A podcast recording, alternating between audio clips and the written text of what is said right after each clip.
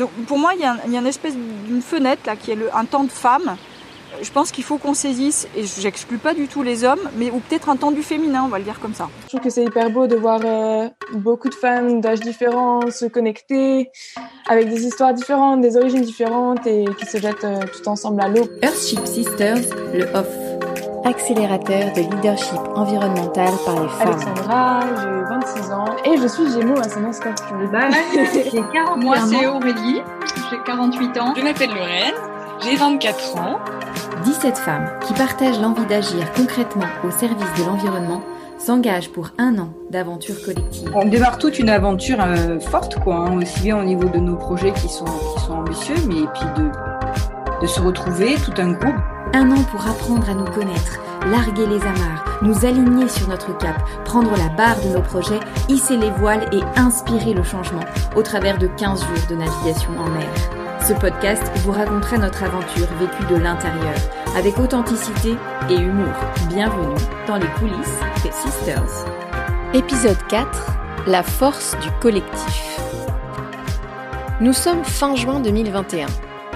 Nous nous retrouvons dans les gorges du Verdon. Nous sommes à la moitié du parcours. Six mois déjà que nous avons démarré cette aventure. Six mois qui sont passés en un rien de temps, tellement tout est dense, intense, mais six mois qui ont permis de tisser un lien fort entre nous. Avant cette expérience, je n'avais jamais côtoyé avec cette intensité un collectif féminin. Je ne me définissais pas comme féministe. Mais au fil des mois, j'ai baissé la garde, accepté de me livrer, j'ai compris mes freins et accueilli le soutien qui m'était donné. Et j'ai compris que ce que je vivais dépassait le programme, que ces temps au féminin sont précieux. Chaque week-end nous remue personnellement et collectivement. Chaque week-end nous permet d'avancer, nous questionner sur nos projets, nos choix, mais avec l'aide des autres. Au fil des mois donc, ce lien de sororité s'est tissé entre nous. Un lien de confiance. C'est rare. Mais ce lien est fragile, car finalement, nous sommes fragiles. Nos envies, nos besoins, nos aspirations, nos chemins ne sont pas les mêmes. Ce lien existera-t-il encore demain? Nous l'espérons. Mais aujourd'hui, il existe, et cet épisode en est l'illustration, notamment avec le témoignage de Marie, qui nous livre sa prise de conscience personnelle et arrive à exprimer son besoin de soutien, car finalement, c'est peut-être le rôle essentiel d'un collectif, d'une tribu, le soutien. Belle écoute. Pour moi, le mot tribu, euh, au sens. euh, euh, c'est plus qu'un collectif, quoi. Et moi, j'ai le sentiment que. presque quand je me pose, je me dis, même si tous les projets ou tout ce que j'ai en tête n'arrivait pas à terme, euh, le plus beau projet, voilà, c'est nous euh, et c'est ce qu'on a construit ensemble. Je, je me dis que dans la construction, enfin de, de ce collectif, il y a des choses qui sont en train de se passer très fortes. Le podcast en fait partie, ça crée l'identité. The Tail en fait partie. Enfin, il y a un ADN qui est en train de se, se construire. Et je pense qu'un un champ de ralliement ou quelque chose qui euh, c'est aussi fédérateur, c'est aussi important. Et ça s'appelle Femmes du Monde et c'est c'est un peu tribal. Donc c'est pour ça que quand tu m'as as parlé de tribu, tribal, c'est très intéressant.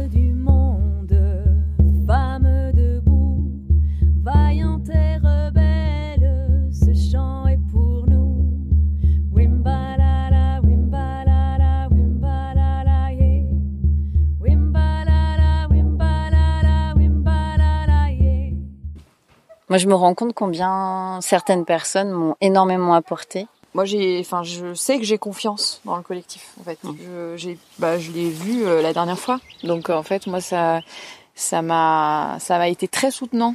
Et, euh, et je sens qu'à chaque fois que j'ai un coup de mou, euh, il y a tout le monde qui est derrière. et en fait, du coup, c'est, pour moi, c'est, c'est hyper fort. ce- Donc, je me sens, ouais, complètement euh, dedans, quoi. toujours aussi à fond. Euh, dans les moments les plus up de mes émotions comme dans les plus down, j'ai été soutenue. Euh, je me sens impliquée même quand je n'étais pas présente physiquement. J'ai eu tout le temps plein de messages. Mais vous êtes des shipsters de, de malades. C'est vrai qu'on connaît pas tout le monde, mais je- ce que je trouve incroyable dans ce collectif ici, c'est qu'il n'y a pas une once de, de jalousie ou de quelque chose d'un peu malveillant. On veut shipper ou on veut avoir, être plus en avant qu'une autre.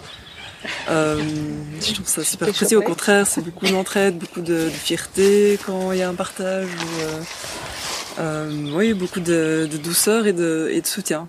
Voilà. Moi, je suis loin de vous et même je suis pas une as du. Mais de, de loin et quand je, la- oui, quand je l'ai assis, vraiment, je trouve ça chouette. j'ai j'ai plus, enfin, je- j'ai vraiment confiance dans la puissance du collectif. Euh, c'est vrai qu'on est toutes différentes euh, et c'est ce qui finalement fait d'ailleurs la richesse de ce collectif, enfin d'un collectif en général. Mais euh, ouais, je, je, je, je suis émerveillée et je, je, le découvre pas à pas au fur et à mesure que le programme avance. Enfin ouais, moi je suis con- conquise en fait par euh, par cette dimension-là et euh, voilà, merci à toutes.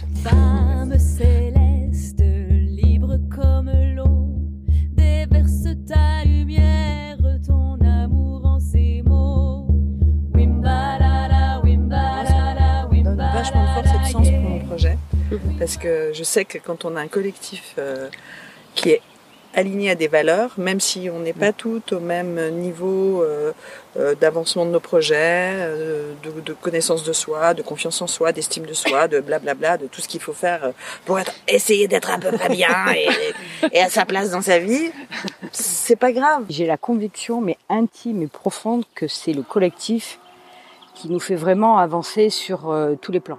Et même s'il n'est pas encore forcément invité pour tout le monde, c'est juste des chacune d'entre nous qui a peut-être pas encore euh, appris, et, j'en fais partie, à, à exprimer ses besoins. Parce que quand on exprime ses besoins, du coup, on accepte de lâcher sur ses forces et ses faiblesses. Et du coup, on a, on, on est, on- voilà, on se dessaisit du pouvoir, on a plus d'humilité, on est, on a plus d'ouverture et, euh, et voilà, on se sent bien. Et ça va être la force principale de mon projet pour les jeunes. Parce que je vais faire des mélanges de jeunes de tout niveau et des gens qui seront exclus et qui seront dans des situations de fragilité extrême. Et je vais tout baser sur le collectif, en fait. Non, Le, le sentiment d'entraide et de fraternité qui va, qui va faire qu'ils vont, ils vont tous s'ouvrir et ils vont tous lâcher ce qu'ils ont à lâcher pour pouvoir ensuite euh, grandir. Donc, euh, c'est une conviction absolue. Voilà. Femme sagesse, souffle dans le vent, le chant de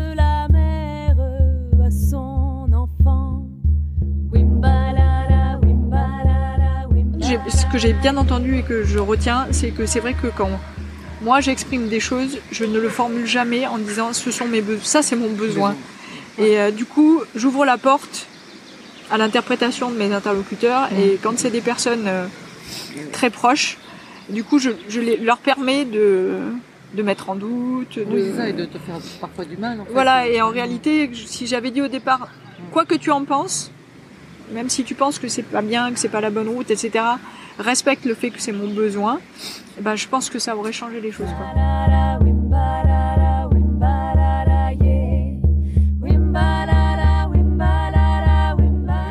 Là où je suis, je me sens bien, mais j'ai quand même. euh, Enfin, alors j'avais m- mon chemin bien tracé dans ma vie et j'ai pété un truc et j'ai pris un autre chemin. Et du coup, ben, c'est pas facile. Faut vraiment que je gagne en confiance en moi et euh, me dire que je peux, je peux le faire. Et j'ai encore des trucs à péter, enfin, des, des trucs de confiance pour euh, me dire, ok, je suis seule dans mon projet, je peux le faire et faire étape par étape, euh, réussir tout ce que j'ai envie de faire. Mais je suis contente de là où je suis et je suis bien. Faut juste que j'ai le courage et j'ai peur de, en fait, j'ai peur de moi-même, de, de perdre ma motivation, de, de me dire bon non, tant pis, enfin, j'abandonne tout. Que tu ressens, je, enfin, moi je le ressens. Ouais, oui. Qu'est-ce qu'il ressent ressent Ouais, tout. oui, oui, oui, non mais je voilà, je veux Ouais. dire que euh, franchement. Pas- c'est pas original, mais- Je voudrais, mais oui. Enfin, je veux dire, c'est- juste humain. C'est normal. Le principe de nous mettre dans la confort et. Mais, mais regarde comment tout s'aligne dans ce que tu fais. Et c'est c'est tellement, enfin, il y a des choses tellement qui se sont ouvertes devant toi, qui sont juste géniales. Donc, euh, profite et tu verras. C'est pas grave si vous, vous, vous maîtrisez pas tout. Mais lancez-vous. Donc c'est vrai que si vous commencez à regarder ce que vous, ce que vous avez besoin de dépasser pour vous, ce que vous pouvez offrir et ce que vous avez besoin de recevoir, c'est génial. Ça, ça va glisser. C'est comme ça qu'on prend la barre de son projet. C'est en collectif. Wimbalala, wimbalala. hyper bien avec vous, mais des fois, j'ai j'ai quand même, des- je sens que ça vous a jamais fait ça, vous marchez et de penser que vous êtes en train de marcher et que du coup vous marchez pas bien? Moi, ça m'arrive souvent de, de, de. C'est pour ça quand on parle de des accords Toltec. Mais tu vois le côté euh, ne pas prendre personnellement, etc. En fait, moi, j'ai l'impression que il y a, il y, a, il y a moi qui vis et puis il y a moi qui observe le moi qui vit Et que j'ai un regard Ouais. hyper euh, hyper sévère, euh, que je me dis ah euh, que je marche pas bien, que je suis pas jolie, que je Ouais, ah mince j'ai pas dit les mots qu'il fallait au moment qu'il fallait à la personne qu'il fallait, etc. C'est pour ça que j'adore quand on passe des moments à danser parce que en fait au bout d'un moment euh, c'est plus ça. voilà et, euh, et- mais mais ce côté c'est voilà donc vous me faites prendre conscience qu'en fait je sais où je veux aller, euh, je sais que je peux y arriver, euh, qu'il faut juste qu'il y a quelque chose de gros à péter, c'est ça qui est lourd quoi. Ouais.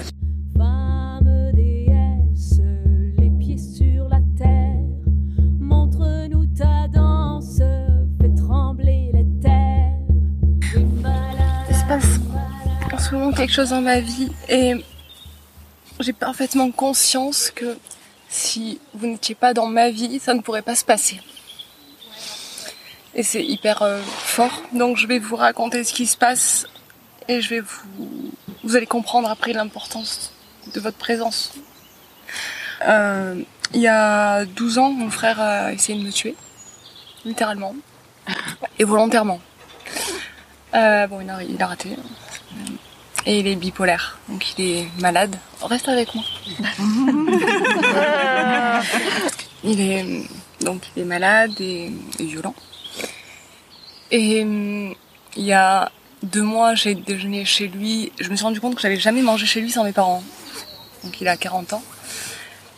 Et ça s'est très mal passé. Il y a eu beaucoup de violence ce jour-là. Des violences euh, psychologiques, physiques. Et personne n'a rien fait. Donc ce jour-là, j'ai décidé que je lui pardonnerais plus d'être méchant. Même s'il était malade. Et que je ne voulais plus euh, de violence. Je passe mon temps à avoir peur d'être agressée. Donc, je, je suis en défense ou en attaque. Sauf dans mon travail. Et ça, c'est totalement fabuleux parce que j'ai ce point où, quand je suis dans mon bureau avec mes patientes, euh, il n'y a aucune agression. Jamais. Et je suis exactement moi. Et je suis pas dans la peur. Dans la peur de mourir, dans la peur de souffrir. Je suis juste moi. Donc, je suis contente d'avoir ce repère-là parce qu'en fait, quand j'ai compris l'impact que toutes ces violences avaient induite dans mes comportements, j'avais l'impression d'être étrangère à moi-même. Que dans toute ma vie, sauf mon boulot, je n'étais pas moi. Je ne réagissais pas avec mon cœur, en fait. Je réagissais avec la peur. Et là, je me dis, mais ouais, il faut appuyer sur le bouton, il faut déprogrammer tout ça, quoi. Et donc la violence de pas avoir compris avant, la violence de ceux qui ne réagissent pas, la violence euh, de mes choix, c'est-à-dire avoir accepté des choses dans ma vie violentes que je n'aurais jamais dû accepter, mais que je pensais normal parce que ben, j'avais cette relation avec mon frère, frère-sœur, comme ça, mais tout le monde disait que c'était normal. Et là, je, j'ai fait la liste de toutes les situations que, que j'ai acceptées, que je n'aurais jamais dû accepter. Et là, je veux plus jamais accepter ça. Donc la violence qu'on accepte de l'extérieur et la violence qu'on se fait à soi-même. Et pour revenir au collectif, en fait, si cette année j'arrive, mon cerveau a permis de, de m'ouvrir les yeux et que je vois tout ça, je crois profondément que c'est parce que c'est la première fois que je suis dans une relation de fraternelle. J'ai pas trouvé s'il y avait entre sœurs. Il n'y a pas de mot en fait. Sororité. Ouais, soroternelle quoi. que je n'ai jamais connu ça dans ma vie Et que pour la première fois de ma vie, je suis dans cette relation de famille où il n'y a aucun danger. Et je crois que c'est grâce à vous que je vais réapprendre à vivre normalement.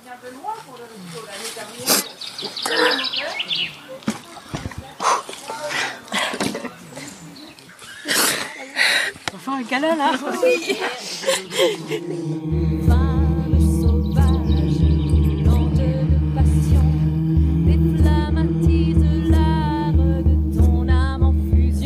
En fait, on est une communauté de femmes, tribu, une tribu, exactement. C'est tellement naturel parce que parce que la femme, elle, elle fonctionne en lien et en relation en permanence. Donc pour nous, c'est juste une évidence. Et donc ensuite, il faut savoir l'utiliser et il faut savoir le concrétiser. Femme du monde, femme debout, vaillante et rebelle, ce chant est pour nous. Femme du monde, femme debout, vaillante et rebelle, ce chant est pour nous. C'est sur ces magnifiques paroles de Joël Mélioré que se termine l'épisode 4 du podcast Sisters Le Off. Merci encore et toujours à Nathan Estienne au son. Merci à toutes mes sisters pour leurs témoignages sincères et touchants. Et merci à Déborah Pardo, fondatrice d'Earthship Sisters, qui porte avec courage et agilité cet ambitieux programme avec toute son équipe. Et bien sûr, merci à vous pour votre écoute. Comme d'habitude, si vous avez aimé, n'hésitez pas à vous abonner et à le diffuser largement. Je m'appelle Marie-Pascale Dutoya et je vous dis à très vite